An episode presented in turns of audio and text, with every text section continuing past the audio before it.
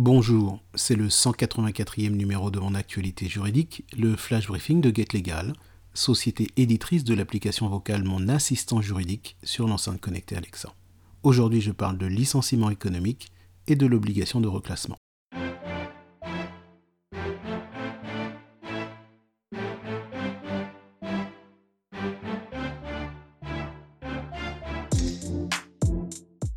Peut-être vous souvenez-vous des flash briefings 93 à 132 qui étaient consacrés au licenciement économique.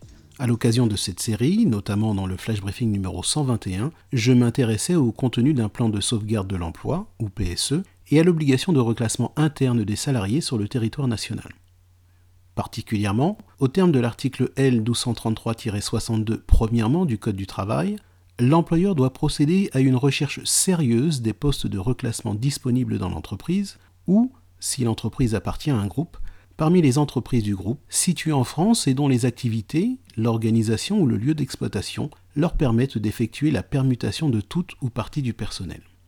Dans le flash briefing numéro 122, je m'intéressais à la validation par l'administration de l'accord majoritaire ou l'homologation du document établi par l'employeur, ainsi qu'à la vérification de la conformité du plan de reclassement.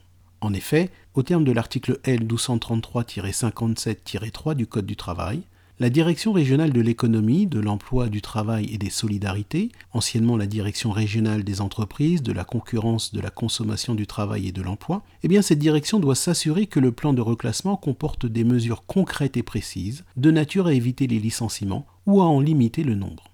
Eh bien, un arrêt récent du Conseil d'État en date du 22 juillet 2021 précise l'étendue du contrôle exercé par l'administration sur les mesures de reclassement prévues dans le PSE.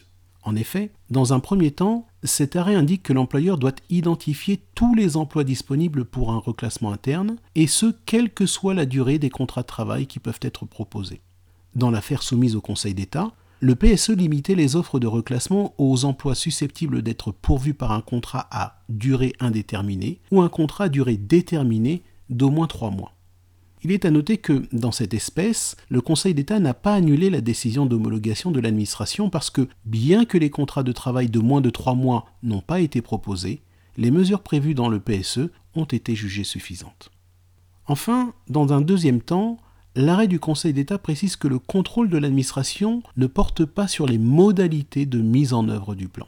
En l'espèce, les salariés reprochaient au PSE de leur accorder un délai de 15 jours calendaires pour accepter ou refuser une offre de reclassement, alors que les dispositions de l'article D 1233-2-1 du Code du travail accordent aux salariés un délai de 15 jours francs.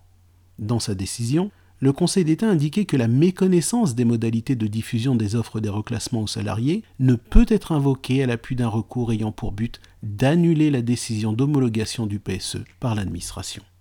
C'est la fin de ce flash briefing. Très bonne journée.